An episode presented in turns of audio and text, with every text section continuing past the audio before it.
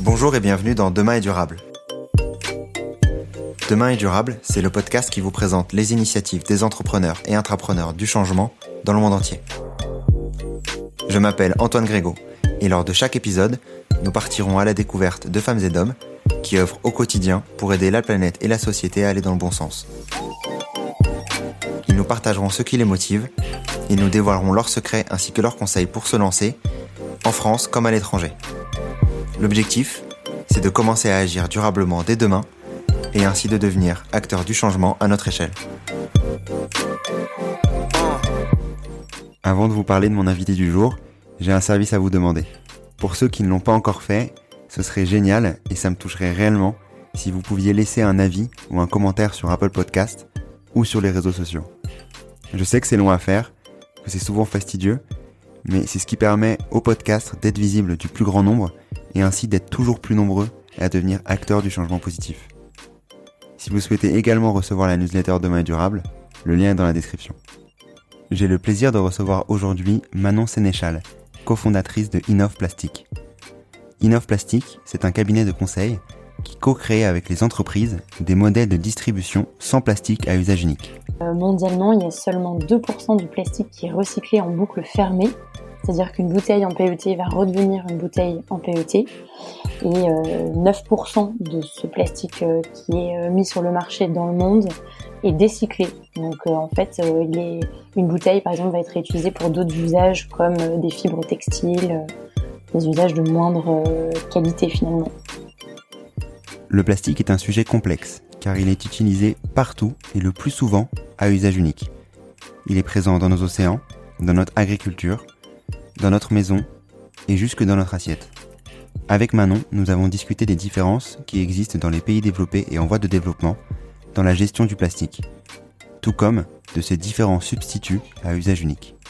Manon nous partage également ses conseils pour mieux consommer, pour se lancer tout comme les différents contenus à suivre sur ce sujet si particulier. Je ne vous en dis pas plus, bonne écoute. Donc aujourd'hui, dans le nouvel épisode de Demain est durable, j'ai le plaisir d'accueillir Manon Sénéchal. Comment vas-tu Manon? Très bien, merci Antoine. Je suis très content de, t'accueillir aujourd'hui, de pouvoir parler euh, de toi, plus particulièrement euh, tout d'abord, puis également de Innov Plastique, de ce que vous faites sur le plastique, de comprendre euh, davantage les thématiques euh, du plastique euh, en France euh, et à l'étranger également, comprendre les, différences palpables de ce qui existe dans le monde. je vais commencer cette question par une question classique chez Demain Durable, qui est Manon. Alors, euh, enchantée et merci de me laisser l'opportunité de me présenter et de présenter mon agence de conseil Innov Plastique. Donc, qui suis-je? Alors, peut-être que je peux commencer par revenir sur mon parcours.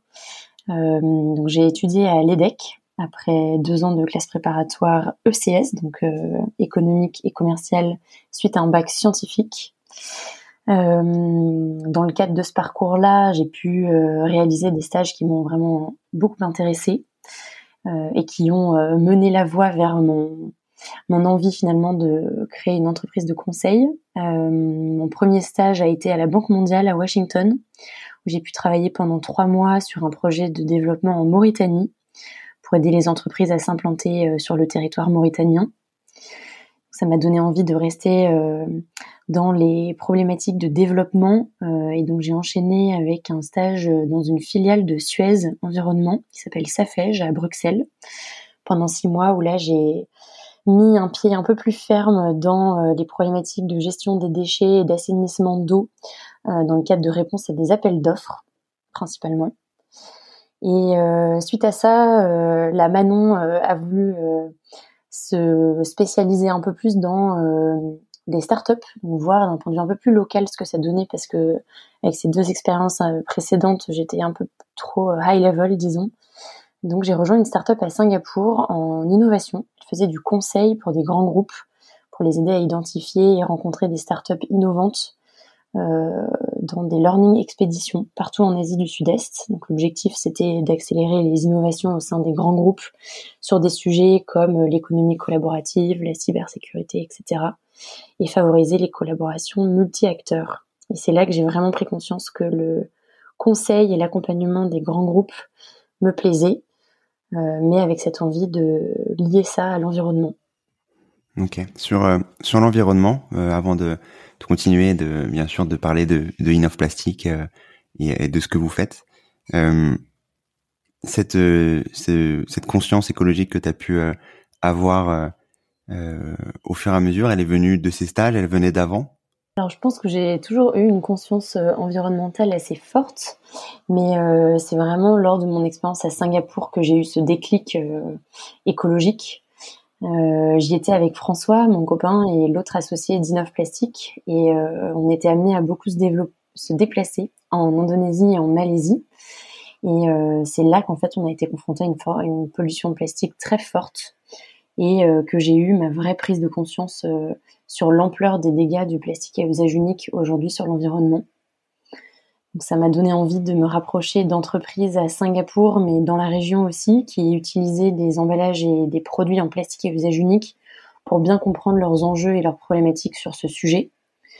Euh, on est allé rencontrer avec François plusieurs responsables développement durable d'entreprises euh, hôtelières, de grande consommation, agroalimentaires, euh, et en fait, on a réalisé que ces entreprises, elles prenaient de plus en plus d'engagement pour lutter contre la pollution plastique, mais qu'elles n'étaient pas toujours euh, au courant des solutions locales qui développaient finalement euh, des alternatives au plastique à usage unique et qui étaient capables de répondre à leurs enjeux sur ces sujets.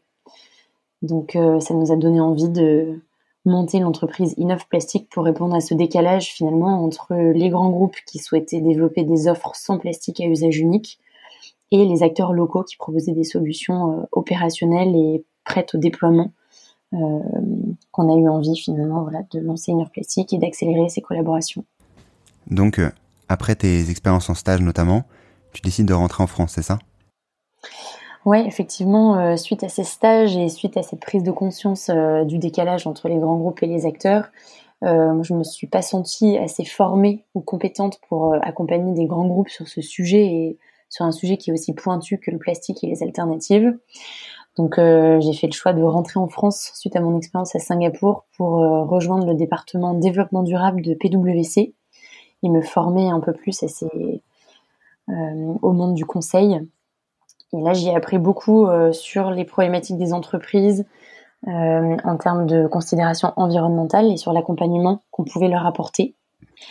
Donc euh, ça m'a donné confiance euh, grâce à euh, ce que j'ai appris dans la définition des stratégies RSE, dans les audits extra-financiers que j'ai menés avec des filiales de grands groupes en Asie du Sud-Est et en Europe, et même d'échanger avec des fonds et leur participation pour évaluer leurs enjeux environnementaux, sociaux et d'un point de vue de la gouvernance. Et en fait, du coup, c'est cette expérience très riche en apprentissage qui m'a donné confiance dans euh, la création d'Inov Plastique. Je me suis euh, sentie euh, compétente, au moins pour essayer, me lancer dans cette aventure. Et surtout, je me suis entourée d'advisors compétents qui étaient là pour bien me bien nous soutenir et puis bien nous encourager dans cette démarche, comme mon ancien associé de PwC, Sylvain Lambert, et l'ancien manager aussi de François chez Malakoff Humanis. Grégory Schneider-Monouri, qui nous suivent encore et nous soutiennent euh, dans cette aventure. Et euh, lorsque tu as rejoint euh, PwC avant de, de lancer euh, Innov Plastique, tu avais du coup en tête de, de, de lancer cette structure-là. Est-ce que tu avais défini déjà un peu le, contour que ça pouvait avoir? J'avais l'objectif principal en tête. Je savais que j'avais envie de, de travailler avec des grands groupes sur le sujet du plastique, mais aussi que euh, j'y connaissais pas grand-chose de développement durable. Donc euh, c'était plutôt un projet à moyen terme que j'avais envie de lancer avec Innov Plastique. Euh, voilà, on savait tous les deux avec François qu'on voulait travailler sur ces sujets, mais dans un, un temps un peu plus long. et donc j'étais contente de prendre ce temps aussi chez PwC pour me former, pour appréhender les différents enjeux un peu plus larges que juste celui du plastique.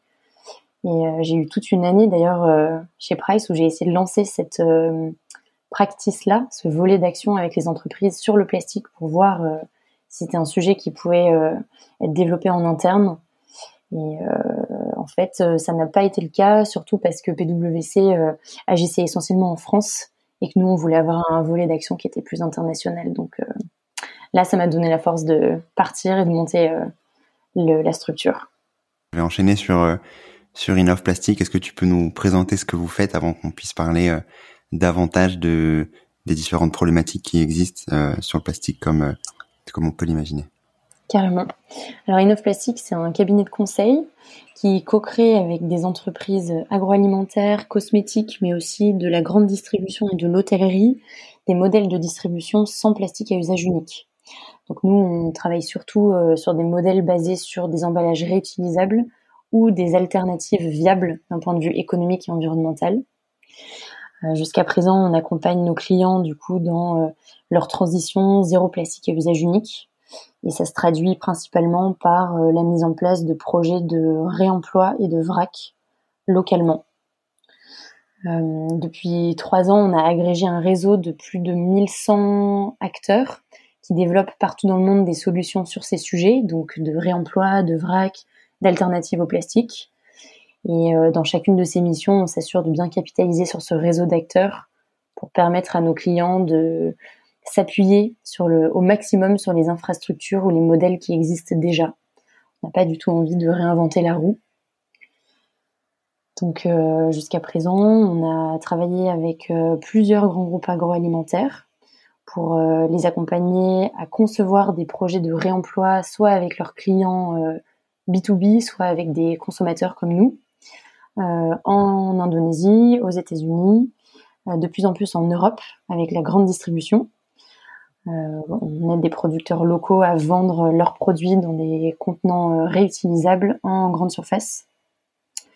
Et euh, de plus en plus, on, adresse aussi le secteur de l'hôtellerie pour les aider à transitionner des emballages et produits en plastique qu'ils utilisent vers des alternatives qui ont plus de sens. Sur toutes ces entreprises que, que vous accompagnez, tu parlais notamment des, des, des entreprises de, de grande distribution de, qui en tout cas, euh, ont, euh, en fonction de ce que je peux voir dans le dans le, tour qu'on fait en ce moment avec euh, avec ma conjointe, ont un impact central sur sur le plastique laissé et jeté jeté dans les rues, parce qu'on voit des bouteilles de de plastique de de, de Coca-Cola ou d'autres marques connues, même si Coca a un grand un grand rôle à, jouer là-dessus euh, dans la rue, etc. Est-ce que pour toi c'est euh, c'est d'abord ces entreprises-là qui doivent euh, essayer de de de switcher justement sur de de des modèles euh, sans usage unique du coup? Et quel est plus globalement pour toi le le principal problème sur sur le plastique en ce moment? Ouais, ben, complètement. Nous, on a pris ce, parti pris en fait, on a le parti pris effectivement de travailler avec des grands groupes et euh, de faire évoluer même rien qu'une partie de leurs euh, produits et de leurs emballages vers euh, des matériaux qui ont plus de sens ou des emballages réutilisables, parce qu'on pense que ça démultipliera d'autant l'impact pour lutter efficacement contre la pollution plastique. Donc c'est vrai qu'on a toujours eu à cœur de travailler avec des grands groupes de l'agroalimentaire ou, ou de la grande distribution, dont en plus aujourd'hui les volumes et les produits se retrouvent finalement un peu partout. Euh, ils sont visibles sur les plages et sur, euh, ils s'entassent dans les décharges. Donc c'est vrai qu'aujourd'hui, euh, je dirais que le plus gros problème pour répondre à la deuxième partie de ta question, engendrée par le plastique, c'est surtout la gestion de sa fin de vie. Comme on peut voir notamment bah, au Mexique, là où ou comme on l'a beaucoup vu nous en Indonésie. En fait, les pays en développement sont plus exposés que les pays développés à la pollution plastique parce qu'ils ont des infrastructures de collecte, de tri et de recyclage beaucoup moins matures que celles des pays développés. Et euh, il y a un gros focus qui est mis sur le recyclage dans ces pays en développement. La, la différence entre euh, ces pays-là, donc euh, ces pays que vous avez peut-être accompagnés en Indonésie, en Asie du Sud-Est ou autres pays en voie de développement, et, et les pays développés comme euh, la France ou, euh, ou d'autres pays euh, européens, c'est cette collecte justement qui est qui est différente ou quelle est la problématique sur sur enfin la différence on va dire de problématique entre ces, ces deux types de, de pays? Oui, bah tout à fait. En fait, les pays développés, ils ont un système de collecte de déchets qui est plus performant, mais on voit que le plastique reste quand même un problème majeur même dans les pays développés et ça, nous, on l'analyse par les limites du recyclage aujourd'hui du plastique. pour partager quelques stats, mondialement, il y a seulement 2% du plastique qui est recyclé en boucle fermée, c'est-à-dire qu'une bouteille en PET va redevenir une bouteille en PET. Et 9% de ce plastique qui est mis sur le marché dans le monde est décyclé. Donc en fait, une bouteille, par exemple, va être réutilisée pour d'autres usages comme des fibres textiles, des usages de moindre qualité finalement. Et donc, euh, et on voit qu'il y a encore 80% de tous les plastiques jetés depuis 1950 qui sont aujourd'hui mis en décharge ou qui finissent dans la nature, donc qui sont à l'origine de cette pollution visible, euh, mais aussi invisible parce qu'on en trouve beaucoup dans les océans. Donc, euh, je dirais que les chiffres ils sont assez alarmants parce que finalement la majorité des déchets plastiques provient des emballages ménagers à usage unique dont la durée moyenne d'utilisation elle est de quelques minutes à quelques heures, donc un usage très court. Le problème, il vient de de la collecte uniquement, ou est-ce que c'est également euh, le fait que le plastique est euh, peu recyclable, ou je sais pas, que les plastiques qui sont proposés euh, sur le marché, qui sont utilisés, on va dire, sur le marché, sont peu enclins à être facilement recyclés. C'est quoi, du coup, le, va dire le plus gros souci Bien sûr, j'imagine qu'il n'y en a pas qu'un, mais le plus gros sujet, le plus gros enjeu, c'est d'aller euh, capter un plastique qui est euh, pas encore souillé. Donc euh, effectivement, ça se passe au niveau de la collecte sélective. Dans les pays en développement, du coup, c'est très difficile de capter ce déchet finalement juste après utilisation, donc pour qu'il soit pas encore mélangé en décharge avec d'autres déchets alimentaires ou d'autres déchets tout court. Euh, donc effectivement, dans les pays en développement, euh, il y a un gros enjeu de collecte pour arriver à le valoriser de la meilleure manière qui soit derrière. Dans les pays développés où finalement cette collecte se fait relativement bien, euh, l'enjeu c'est surtout sur l'efficacité du recyclage, euh, parce qu'il y a une perte de matière lors du recyclage qui est assez importante euh, et donc qui permet pas finalement d'être dans une vraie logique d'économie circulaire. Et sur l'autre sujet sur les pays notamment en, voie de développement, donc que le plastique ne soit pas souillé. Mm-hmm. Du coup, le plastique est, est, mis dans une poubelle, on va dire lambda, non non séparée d'autres d'autres d'autres déchets. à partir de combien de temps, tu sais, ça commence à justement à être souillé? Tu vois, j'étais, on était au Costa Rica il y a quelques mois et et qui sont, sont d'ailleurs assez avancés sur sur les sujets de de d'écologie, de développement durable et de déchets aussi. Et euh, eux de leur côté, ils euh, ils doivent nettoyer leurs euh, leurs déchets euh, plastiques ou verres, etc. avant de les mettre à la poubelle.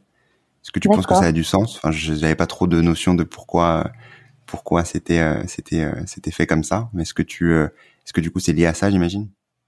Oui, je pense que c'est tout à fait lié à ça. Et puis, euh, c'est un peu triste à dire, mais c'est des pays qui peuvent se le permettre en termes de main-d'œuvre, euh, parce que le coût de la main-d'œuvre n'est pas très élevé. Et donc, euh, il y a un fort travail qui peut être fait sur ces déchets-là pour s'assurer qu'on puisse en tirer le maximum en termes de, recyclabilité. eux, j'imagine, de ce que je comprends, qu'ils le captent directement finalement auprès des ménages. Mmh. Donc, Là, c'est un circuit qui paraît, enfin, la collecte a l'air de se faire relativement euh, bien. En Indonésie, par exemple, euh, plupart des déchets finissaient, euh, enfin, été directement jetés par les consommateurs dans la rue ou dans l'eau. moi, j'ai assisté à, une, expérience horrible. On était sur un bateau à l'heure de la pause déjeuner et dès que les Indonésiens avaient fini de manger dans leur barquette en polystyrène, le tout dans un sac plastique, ils le jetaient littéralement à la mer, juste à côté. Je pense qu'il y a aussi euh, une faible conscience des impacts que ça peut avoir, ce geste-là. Euh, euh, et, donc effectivement, la plupart des déchets, notamment en Indonésie, en Asie du Sud-Est, mais pareil en Amérique centrale, en Afrique, sont collectés qu'une fois qu'ils sont mis en décharge. Donc il y a un gros secteur informel qui s'est développé sur les décharges pour aller le collecter quand c'est un peu trop tard. C'est vrai que moi je pense qu'il y a tellement d'enjeux en termes d'effort qui est mis dans la fin de la chaîne pour s'assurer qu'on capte le déchet au plus proche des consommateurs, euh, qu'il est suffisamment propre pour être lavé et qu'en plus euh, les infrastructures de tri et de recyclage derrière sont suffisamment matures pour prendre en charge ce déchet. que finalement on n'adresse plus du tout le problème du plastique à la source et de son utilisation, de la pertinence de sa mise en marché. Et nous, c'est un peu ce concept-là qu'on a eu envie de revaloriser, de redynamiser, de se dire est-ce que finalement, un des plus gros problèmes, ce serait pas d'éviter dès le début de mettre du plastique sur le marché pour éviter tout ce travail et tous ces efforts derrière qui, en plus, en termes de statistiques, sont pas tellement euh, efficaces. Euh, en tout cas, si on s'intéresse euh, au recyclage du plastique. Ouais, totalement. En effet, il faut aller travailler sur les deux les deux bouts de la chaîne pour, pour justement limiter la, la, consommation de plastique de manière générale et, et, et, les recycler autant que possible. Mais en effet, le recyclage, même si c'est un c'est nécessaire et c'est indispensable de, recycler ce que l'on fait, que ce soit du plastique ou d'autres ou d'autres thématiques, ça reste entre guillemets un, pansement mis sur sur sur une plaie qui qui grossit de plus en plus. Donc si la plaie continue à grossir, il faut que le pansement euh, grossisse à la même vitesse, ce qui est également compliqué. Euh, ouais.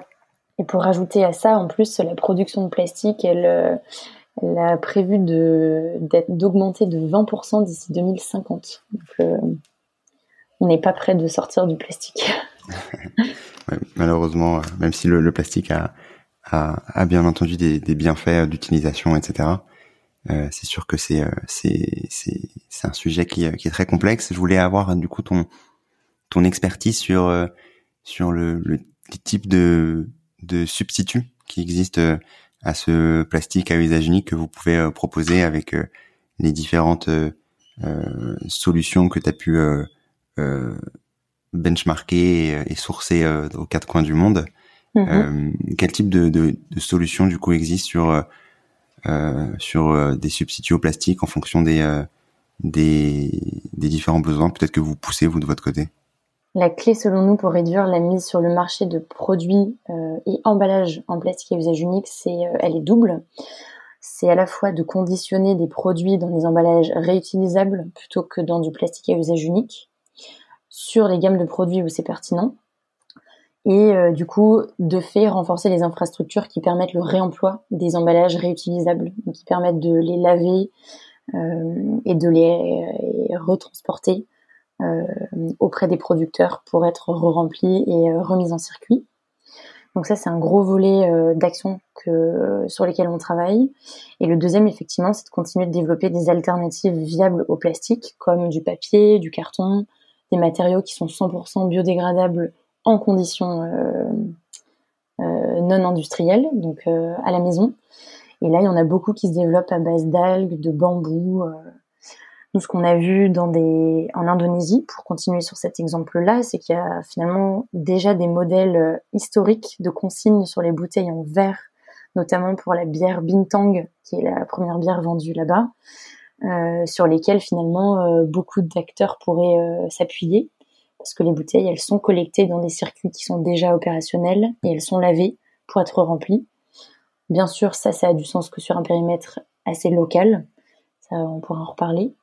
Mais il y a aussi beaucoup d'alternatives qui ont disparu au profit du plastique euh, et qui étaient très largement utilisées. Euh, les feuilles de bananier comme plateau repas ou euh, à base de bambou, d'algues. Il y a un, matériau naturel, le gutta percha, que j'ai découvert il n'y a pas si longtemps, qui a disparu maintenant depuis presque dix ans, il n'y a plus pratiquement, pratiquement plus aucune, plus aucun terrain de production de gutta percha alors que c'est un matériau 100% naturel qui suffirait juste de remettre au bout du jour. Donc en fait, il y a beaucoup de d'innovations qui existent, mais euh, est-ce qu'elles sont, avant de parler plus de, du modèle pour justement aller utiliser le plastique plus d'une fois, sur ces sur ces innovations, elles sont pas encore à échelle. C'est compliqué justement d'arriver à, à, échelle et d'aller euh, on va dire, euh, substituer euh, globalement au, plastique qui existe actuellement. Effectivement, ça c'est tout l'enjeu de, du sujet d'arriver à remplacer le plastique à usage unique à grande échelle. C'est pour ça que nous, on préconise plusieurs approches pour des produits qui sont vendus sur un périmètre assez local, autour d'une usine de production ou dans une région. Euh, ça a du sens de basculer sur des contenants réutilisables qui sont ensuite euh, collectés, lavés localement et remis en circuit. et c'est vrai que sur tout ce qui est alternative à base d'algues, a des choses un peu plus récentes. Pour l'instant, c'est des projets qui sont encore pilotes, qui sont effectivement pas encore déployés à échelle. mais sur sur ce côté déploiement à l'échelle, on peut très bien penser à du papier ou du carton aujourd'hui qui euh, se perdent un peu au profit du plastique alors qu'il y a plein d'usages finalement, euh, plein de produits qui pourraient être remplacés, pardon, plein de produits dont les emballages en plastique pourraient être remplacés par du papier et du carton.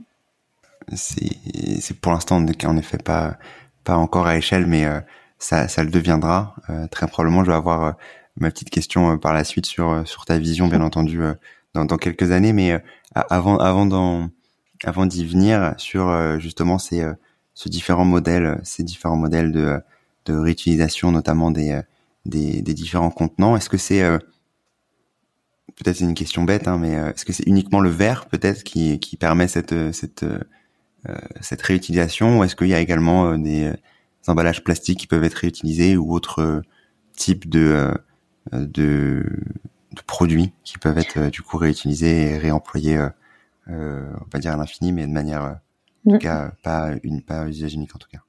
Ah, c'est pas du tout une question bête. Au contraire, euh, il y a plein de matériaux qui peuvent être réemployés et réutilisés. Et nous, d'ailleurs, on adresse surtout le plastique à usage unique, mais pas le plastique tout court. Il y a plein de modèles vertueux de réemploi qui sont basés sur des emballages en plastique réutilisables. Donc, un des projets qu'on a mené aussi en Indonésie, c'était d'aider un producteur agroalimentaire à basculer du plastique à usage unique vers des contenants en inox. Alors là, euh, ça pose d'autres problèmes effectivement, enfin, d'autres euh, problématiques en termes de poids, en termes de nombre de rotations, euh, pour s'assurer que le modèle économique aussi tient la route, parce que une bouteille, pardon, un contenant en inox va être beaucoup plus cher qu'un plastique à usage unique, donc c'est arriver à calibrer bien le modèle économique et le modèle environnemental pour s'assurer que le modèle est viable. Mais effectivement, les modèles de réemploi basés sur des emballages en verre sont plus démocratisés que sur euh, que des modèles basés sur d'autres types d'emballages.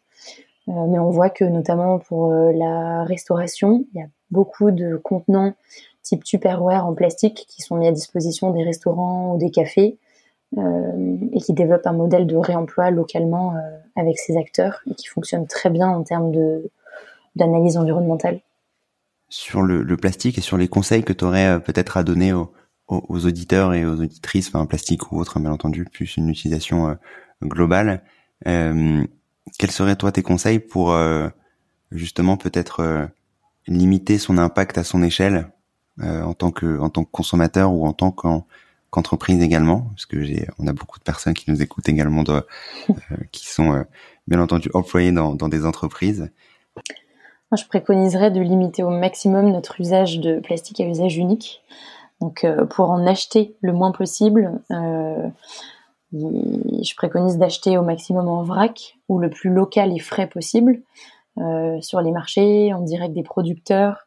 Tout ce qui n'est pas emballé ou qui n'est pas transformé finalement sera pas euh, emballé dans du plastique à usage unique. Et pour moi, c'est le meilleur moyen de limiter euh, sa consommation de plastique, surtout à usage unique.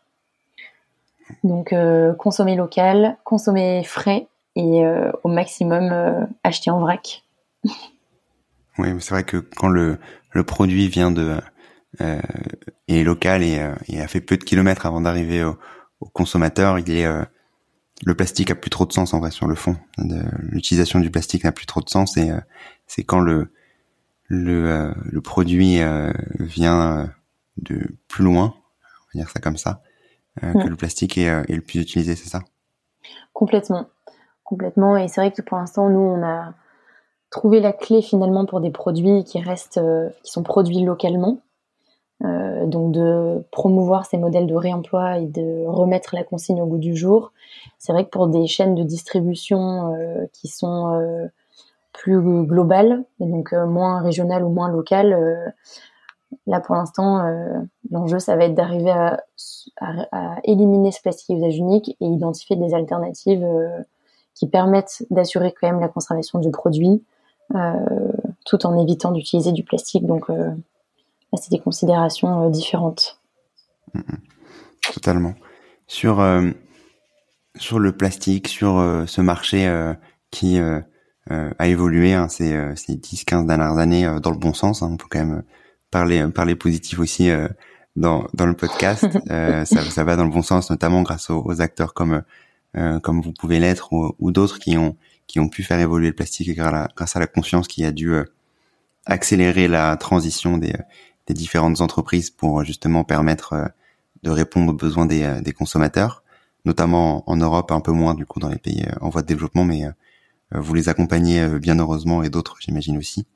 Euh, sur ta vision sur les 10, 15 prochaines années sur ces sujets-là, pour toi, euh, d'où viendra ce changement-là? Est-ce que ce sera du coup, enfin, d'où viendra ce changement-là? Je vais pas essayer de Mmh. D'orienter. les réponses parce que c'est toi qui les as. Alors euh, en Europe, mais euh, même euh, de plus en plus dans des pays en développement, on voit que c'est la loi qui commence à pousser aussi les entreprises à développer des modèles qui ont plus de sens, qui sont moins dépendants du plastique à usage unique et qui poussent une logique davantage circulaire que linéaire.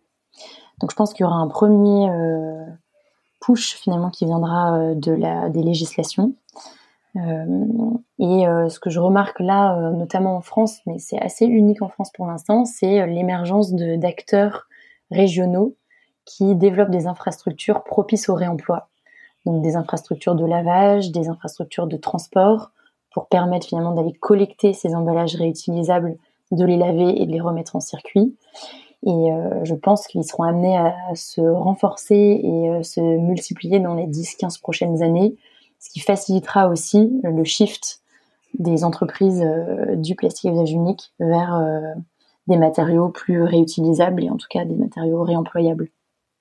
Sur le plastique, sur euh, les types de plastique que l'on peut recycler ou, pas recycler, je sais que c'est un, en tout cas, je trouve que c'est un bel enfer pour pour recycler, pour savoir euh, déjà ce que l'on achète et, euh, et, de savoir si euh, ce que l'on a acheté peut être potentiellement recyclé ou si finalement c'est c'est un leurre. Est-ce que tu aurais peut-être quelques minutes pour nous nous présenter les types de plastique qui qui existent actuellement et ceux qui sont potentiellement recyclables et comment justement surtout les différencier et les reconnaître dans nos différents rayons et autres boutiques dans lesquelles on, utilise le plastique donc effectivement, euh, le PET serait le matériau plastique qui est euh, le mieux pris en charge aujourd'hui, dont les infrastructures euh, sont les plus matures, en tout cas dans les pays développés. sur les autres types de plastique, je dirais que nous, on n'est pas assez technique pour pouvoir te répondre. et c'est d'ailleurs pour ça qu'on s'est surtout positionné en amont de la chaîne de valeur du plastique aussi, pour se dire, ben, euh, réduisons à la source l'usage de plastique plutôt que d'évaluer finalement si euh, un PET est euh, s'il est plus raisonnable d'utiliser un PET qu'un PE ou qu'un PP. par contre, ce que je peux te dire, c'est que le polystyrène, ça reste un des matériaux les plus problématiques aujourd'hui parce que il est pas du tout recyclable. Il est très mal pris en charge dans les filières aujourd'hui, notamment françaises. Par exemple, Citeo met un malus euh, sur tous les polystyrènes qui sont collectés. Donc euh, au moins, euh, conseil consommateur, éviter au maximum d'utiliser des barquettes en polystyrène. Ok, très clair. Bon bah je n'en utilisais pas, mais mais en tout cas, en tout cas, ce sera ce sera fait. Je fuirai le, le polystyrène au plus pour pour pour l'utilisation, en tout cas à, à usage unique. sur sur sur toi, sur euh, ans, ça fait quelques quelques années que vous avez pu lancer euh, euh Innov Plastique et euh, plus globalement euh, quelques années que tu as ta conscience écologique et que tu agis sur sur ces, ces thématiques-là chez PwC ou même avant dans tes stages où, où tu avais pu également travailler là-dessus. Est-ce que tu aurais des, des conseils pour justement aller se créer cette conscience écologique-là peut-être des contenus ou autres, ou en tout cas des, des bonnes pratiques euh, pour euh, arriver à mieux comprendre ces thématiques, que ce soit la thématique plastique dans laquelle euh, tu es experte maintenant, ou ou d'autres d'autres sujets plus plus globaux je pense que en étant basé en France, c'est intéressant de suivre les actualités de, de plusieurs réseaux, notamment le réseau Consigne, le réseau VRAC. Euh, ils font des newsletters hyper hyper euh, détaillées et précises sur euh, les acteurs qui développent ces modèles-là. Il y a aussi, pour un périmètre un peu plus mondial, un réseau qui s'appelle The Incubation Network, qui travaille aussi à engager beaucoup d'acteurs de tailles différentes, des startups, des associations, des ONG, des grands groupes, même des fonds d'investissement, euh, dans euh, la réflexion autour de la réduction du plastique, mais aussi du recyclage, du d'amélioration du tri, de la collecte de ces déchets plastiques. Donc euh, pour les consommateurs un peu plus intéressés aussi par cette fin de chaîne, je sais que The Incubation Network font pas mal de choses dessus. Il y a la fondation Hélène MacArthur qui regroupe aujourd'hui euh, les plus grands groupes euh, agroalimentaires, cosmétiques, biens de consommation, etc. Euh, et leurs efforts pour réduire et réduire leur empreinte plastique, voire développer des modèles plus circulaires de recyclage ou de réemploi. Donc ça, ça peut être intéressant pour des envies finalement consommateurs de suivre ce que les grands groupes font sur le sujet. Et euh, après, d'un point de vue un peu plus proche de nous, je sais que l'application Yuka, que beaucoup d'entre nous connaissons, euh, a développé un score sur le pack, donc le packaging des produits qui sont achetés en grande surface ou euh, de manière générale. Et donc ça, ça peut toujours nous donner une idée finalement de l'empreinte packaging des produits qu'on achète. Ok, très clair. Moi, ça fait pas mal de contenu que je, je pourrais partager euh, dans les notes de l'épisode qui seront euh, qui seront euh, bien entendu disponibles sur sur le site de Demain est durable.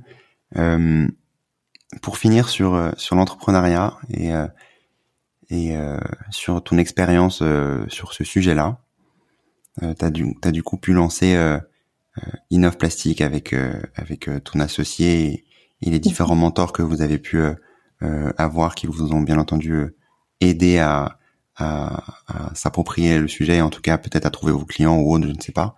En tout cas, à vous à vous aider au, quotidien sur euh, sur ce sujet d'entrepreneuriat. Quels, quels seraient les conseils pour toi pour euh, euh, en fait pour se lancer plus globalement? Mm.